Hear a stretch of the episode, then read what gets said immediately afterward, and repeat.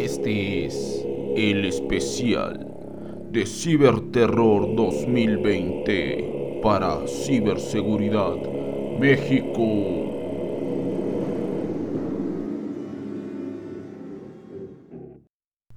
¿Qué tal? Bienvenidos nuevamente a un capítulo más de este podcast de Ciberseguridad México.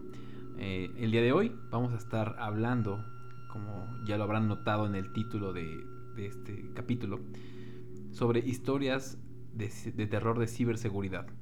Vamos a relatar, debido a que estamos en el mes de Halloween, en el mes del Día de los Muertos próximamente, entonces les vamos a estar trayendo algunos capítulos de historias de terror que conocemos de personas y de algunos este, usuarios que conocemos eh, de instituciones financieras que han tenido ahí problemas eh, respecto a, a fallos de seguridad y digo, no solamente en instituciones financieras, sino en cualquier otro tipo de, fraude que les han hecho y que, bueno, consideramos que son historias de terror. Historias de ciberterror, Rafael. Y en compañía una vez más, mi nombre es Jesús Ugalde, Rafael Mendoza. Y vamos a iniciar con una primera historia que nos platicó un compañero y amigo sobre un incidente, o vamos a ponerle una historia de ciberterror con su banco. Así es esta persona utilizaba eh, una de, las instituciones financieras más, eh, más usadas aquí en México prácticamente, que es eh, BBVA. Y como, como muchos sabrán o han escuchado, existen aplicaciones móviles, las cuales pues te permiten agilizar muchos trámites. Y a través de ellas se pueden hacer transferencias interbancarias, se pueden hacer retiros en los, en los cajeros sin necesidad de contar con la tarjeta de débito. Este, este amigo lo que hizo fue eh, una mala acción. La verdad es que fue, fue víctima de un phishing e incluso probablemente también de una organización interna por parte de, de algún tipo de empleado. Este amigo lo que hizo fue recibir una llamada por parte del banco en donde le, empezaron a comentar que él tenía ciertos movimientos los cuales eran verdaderos. Estos movimientos se los describieron, le dijeron eh, los últimos retiros, le dijeron que, cuánto saldo tenían la cuenta y adicional le comentaron eh, un, supuesto cargo, le, comentaron que había un supuesto cargo que estaban intentando realizar desde, desde su cuenta parte de la información que estos ciberdelincuentes estaban eh, otorgando era información verídica y como lo comentó Rafael hace unos momentos era una, eh, una estrategia que fue y fue fraguada por mismos integrantes de, pues en este caso de la institución, ya que conocían información muy detallada de, de la cuenta, para poder realizar este tipo de actividades ilícitas. Lo peor de este tipo de, eh, vamos a hablar engaños, porque aunque fue por llamada telefónica, seguimos hablando y seguimos utilizando técnicas de ingeniería social para engañar a la víctima en este sentido y que nos dé información y que nos haga o que nos dé privilegios desde ya aplicaciones a nivel móvil. Sabemos que los bancos o parte de, las diferentes instituciones financieras proveen a sus usuarios de diferentes aplicaciones para facilitar pues el uso de las finanzas ¿no? a través de un banco entonces también se está utilizando para ejercer este tipo de, de elementos y lo que nos platicaba nuestro amigo y compañero es que a él le estaban pidiendo y le estaban otorgando pues información de su cuenta. Cuando ellos empezaron a charlar y cuando empezaron a compartir información, pues no había una duda del cual fuera inclusive un engaño por parte de la dependencia hacia el usuario y pudieron inclusive compartir información como el número y las terminaciones de la tarjeta, dieron eh, y otorgaron información inclusive de vencimientos, de, la misma tarjeta, claro está.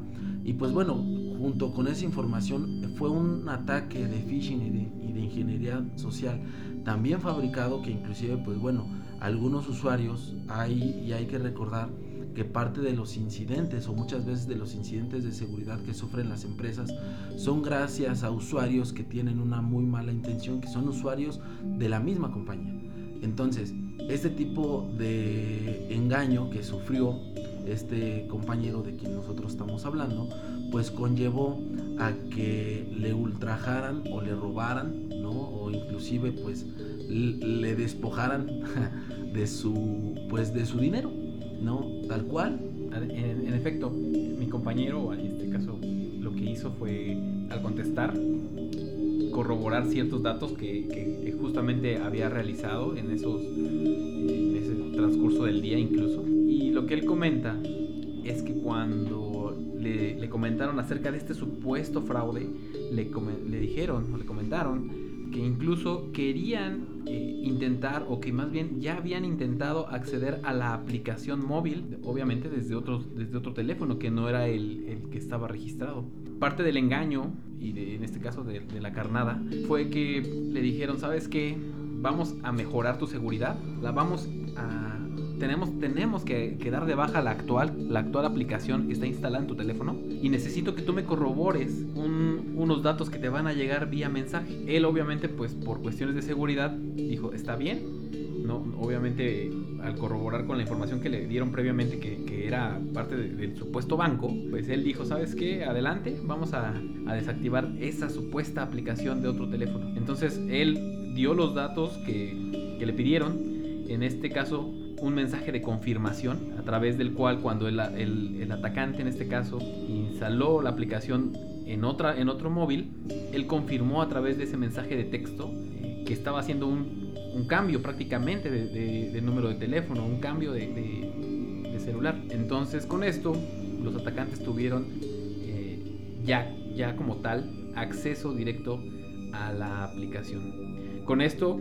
ellos literalmente fueron a, a un cajero automático de estos que ya están eh, muy de moda, las practicajas, en donde tú puedes retirar a través de, la aplicación sin necesidad de llevar la tarjeta física. Entonces, este método pues le permitió a los atacantes retirar el dinero.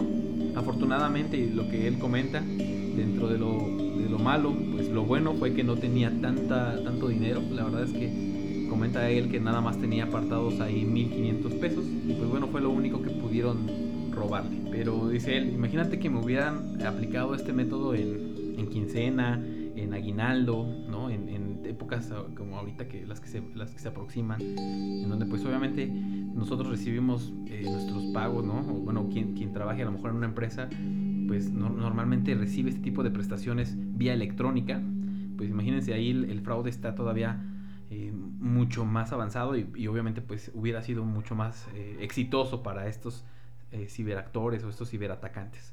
Entonces, es importante que cuando ustedes, como usuarios de algún banco, reciban ese tipo de información, no den ningún dato personal, ya que obviamente esto les va a permitir a los atacantes pues que les roben información que podrían eh, que les, con la cual podrían afectarlos. Es correcto. Hemos tenido inclusive nos compartieron varias historias hablando de un ejercicio financiero donde encontramos que inclusive los colaboradores de estas instituciones se encuentran coludidos.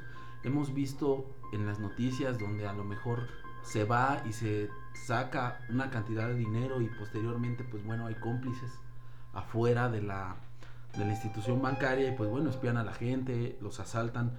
Hay que tener bastante cuidado en ese tipo de elementos. Tenemos otra historia también hablando de un ejercicio completamente financiero donde eh, de igual forma hicieron la clonación de una tarjeta que jamás había usado, donde hay usuarios que inclusive las usan solamente para depósitos y este tipo de elementos también fueron eh, capturados, trataron de hacer llamadas y pues bueno, eh, concluyó en que fue exitoso su ejercicio y pues cumplieron el objetivo de este elemento.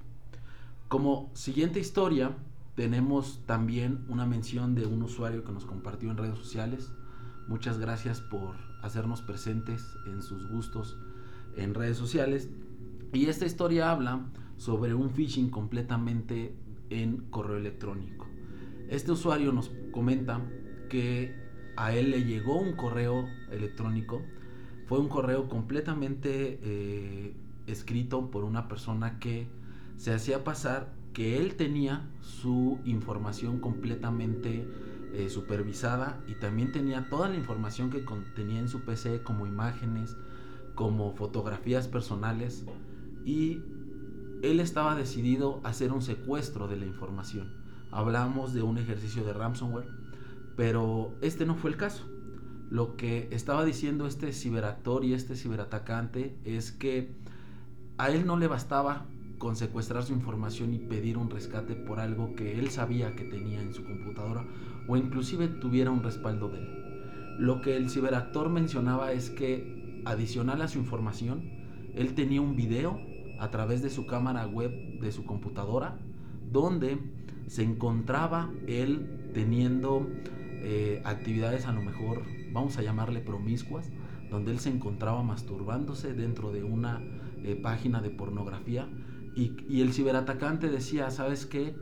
Pues yo sé que tengo tu información, pero lo que yo encontré y lo que yo tengo grabado eh, de ti es mucho más jugoso que cualquier información valiosa. Y pedía un rescate y pedía una extorsión donde mencionaba que si no depositaba la cantidad de 10 mil pesos, se le iba a enviar a todos sus contactos de correo electrónico y sus contactos completamente empresariales, tratando de dañar la integridad de este usuario, donde pues bueno, él iba a hacer el envío de este contenido para que todos supieran la calidad de persona que, era esta persona. La realidad es que fue un completamente fue un engaño completo donde pues bueno, el usuario ahí pudo identificar que en primera, pues él no acudía a ese tipo de páginas pornográficas o tenía esa actividad dentro de su computadora empresarial, donde él no tenía eh, inclusive información de sus contactos ligada a su navegador, a su correo electrónico. Entonces él pudo detectar que esto era un fraude, que era un engaño, que era una técnica para, eh, en, en ese sentido, cobrarle algún, algún depósito, algún algún precio. Entonces, son elementos que debemos de tener mucho cuidado y esta es una historia más de ciberterror dentro de Ciberseguridad México. Incluso, digo, para las personas que han, han adquirido eh, acceso a esta plataforma de streaming, eh, Netflix, existe una serie que se llama Black Mirror. Esta serie de Black Mirror mm, tiene algunas historias igual eh, relacionadas a este tipo de, actividades, incluso la que Jesús acaba de platicar, me recordó mucho a, una en donde, así como él lo comenta, graban a un chico que está viendo pornografía, este chico se, masturba, lo graban y él em, em, empieza a ser extorsionado. Empieza a ser extorsionado y le piden que haga ciertas cosas. Eh, empieza a le empiezan a pedir que vaya a ciertos lados, que lleve ciertos paquetes, y él por el temor de ser expuesto ante sus amigos, ¿no? las empieza a hacer. Después de esto, él se empieza a dar cuenta que hay más personas que también están siendo extorsionadas y todos tienen este eh, una función en específico que tienen que hacer. Algunos los ponen incluso a robar un banco, les dicen que, manejen, que lleven ciertos paquetes, y bueno, la verdad es que no les voy a platicar el final. Está muy bueno este capítulo de, esta serie.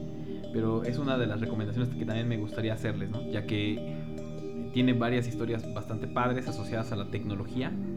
Que bueno, como, como nosotros como usuarios, pues sí podríamos ser, ser víctimas.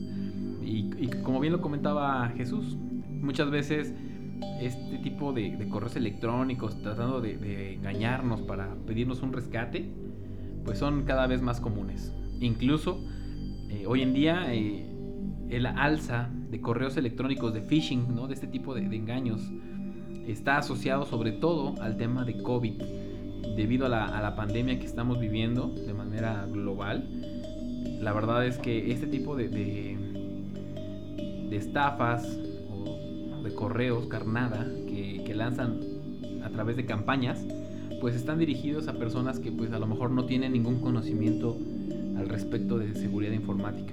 Y muchas veces les envían supuestas instrucciones de cómo poder curarse ante el COVID o les envían información de supuestos apoyos por parte del gobierno para, para poder, eh, en este caso, eh, si, si, si, a lo mejor por, por, la pandemia perdiste tu trabajo, cómo poder acceder a, a este tipo de, de, apoyos por parte de, de, alguna institución.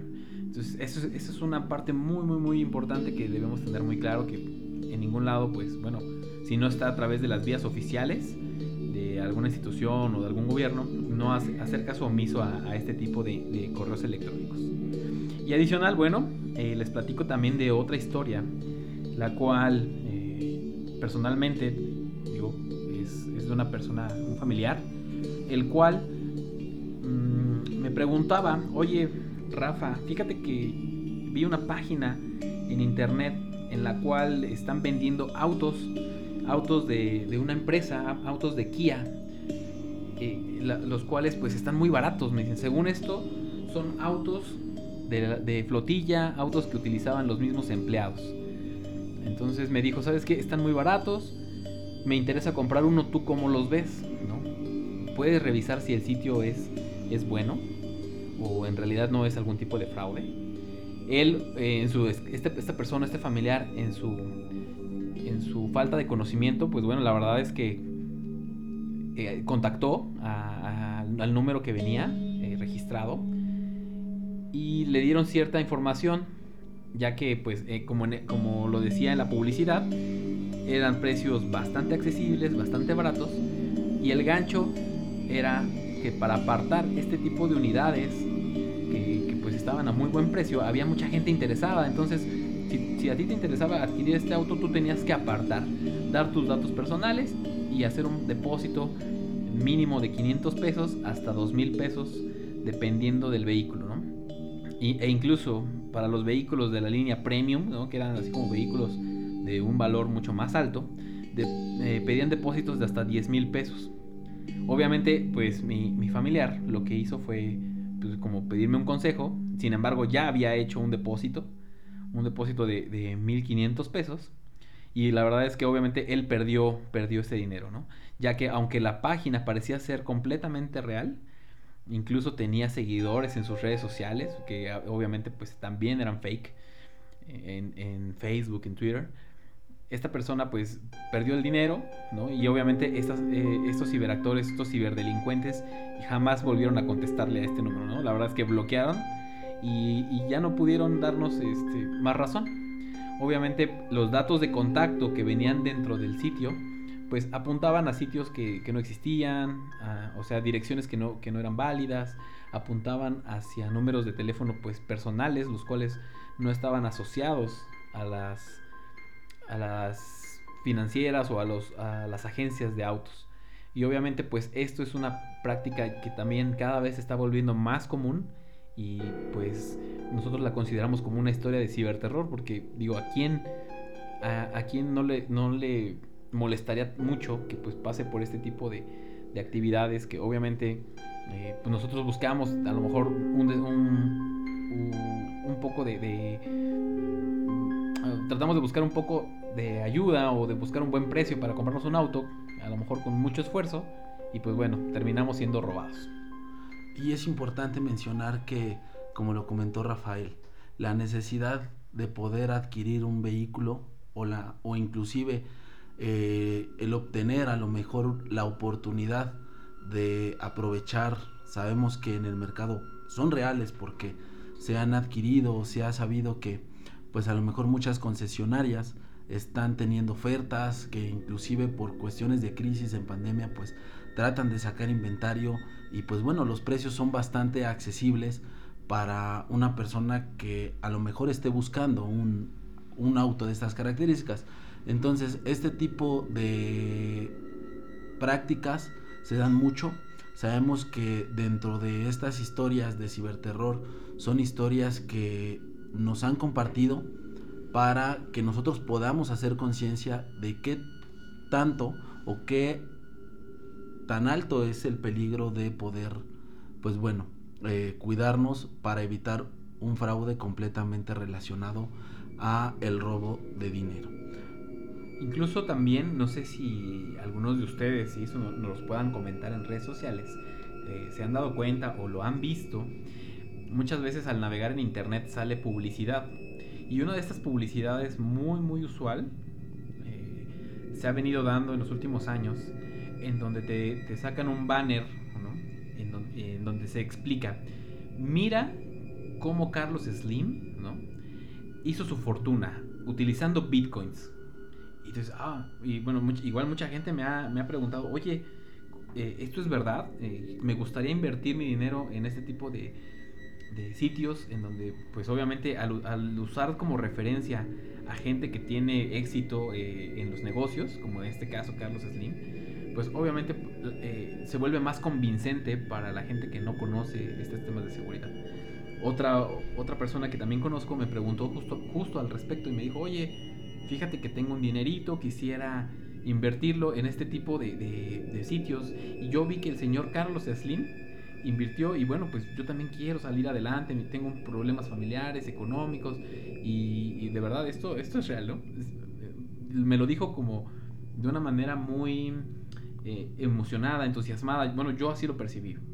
Y obviamente pues yo le dije, ¿sabes qué? Eso no es cierto, ¿no? La verdad es que son, son técnicas que utilizan los ciberdelincuentes pues para robar tu dinero y pues jamás los vuelves a ver, jamás te vuelven a responder. Son, son técnicas que obviamente pues como, como bien lo mencionaba Jesús, son, son utilizadas o llamadas como técnicas de ingeniería social, en donde el objetivo es tratar de ganar siempre tu confianza para que pues tú, le, tú les entregues, eh, en este caso, tu dinero o tu información. Eso es algo que siempre van a buscar. Es correcto. Y pues bueno, Principalmente nosotros como recomendación y siempre hablamos de este tipo de temas y de los cuidados que debemos de tomar al realizar una compra, aunque sea muy sencilla o inclusive compras como se comentaron en las historias de ciberterror, un auto, eh, alguna compra en internet, alguna compra en algún sitio. Alguna inversión. Es correcto. Tengan mucho cuidado eh, en el sitio o en el tipo de sitio que ustedes están revisando nos eh, hemos visto o hemos tenido la oportunidad de ver muchos eh, portales, ¿no? como fue el caso inclusive de Kia, donde nosotros lo revisamos y nos dimos cuenta que había inventario, que había un agente de ventas, que este agente de ventas, pues bueno, formaba parte del equipo de los ciberatacantes y es un elemento que conlleva a poder nosotros alertarnos como usuarios, donde pues bueno, esa información nos llega al celular, nos llega a una computadora o inclusive por un mensaje de WhatsApp. Entonces, parte de las recomendaciones que nosotros realicemos es si ustedes en algún momento quisieran o encontraran esa oportunidad, pues detenernos, dar un ejercicio a lo mejor de análisis para poder revisar si realmente es, es, es una oportunidad o es una oportunidad para un atacante en el cual pues se quiera llevar el fruto de nuestro esfuerzo. Vamos a agradecerles a los que nos enviaron estas historias, ya que eh, nos las enviaron con toda la intención de compartir este contenido con ustedes y que eh, pues nos sigan escuchando. Estamos muy agradecidos con este espacio que nos dan por invitarnos ya sea al auto, ya sea a tu casa y recordarles nuevamente que este espacio es para ustedes. Si también en, algún ejercicio ustedes tienen alguna duda, no duden en poder enviarnos un mensaje. Nosotros al día de hoy somos una comunidad hablando de una comunidad de ciberseguridad que nos apasiona y nos gusta poder eh, identificar este tipo de elementos donde también los podemos orientar. Una vez más, este ha sido un capítulo, un capítulo especial de historias de ciberterror Síganos acompañándonos, no nos pierdan de vista. Consulten nuestras redes sociales, Facebook, canales de YouTube, búsquenos como Ciberseguridad México. Muchas gracias. Esto fue Ciberseguridad México una vez más.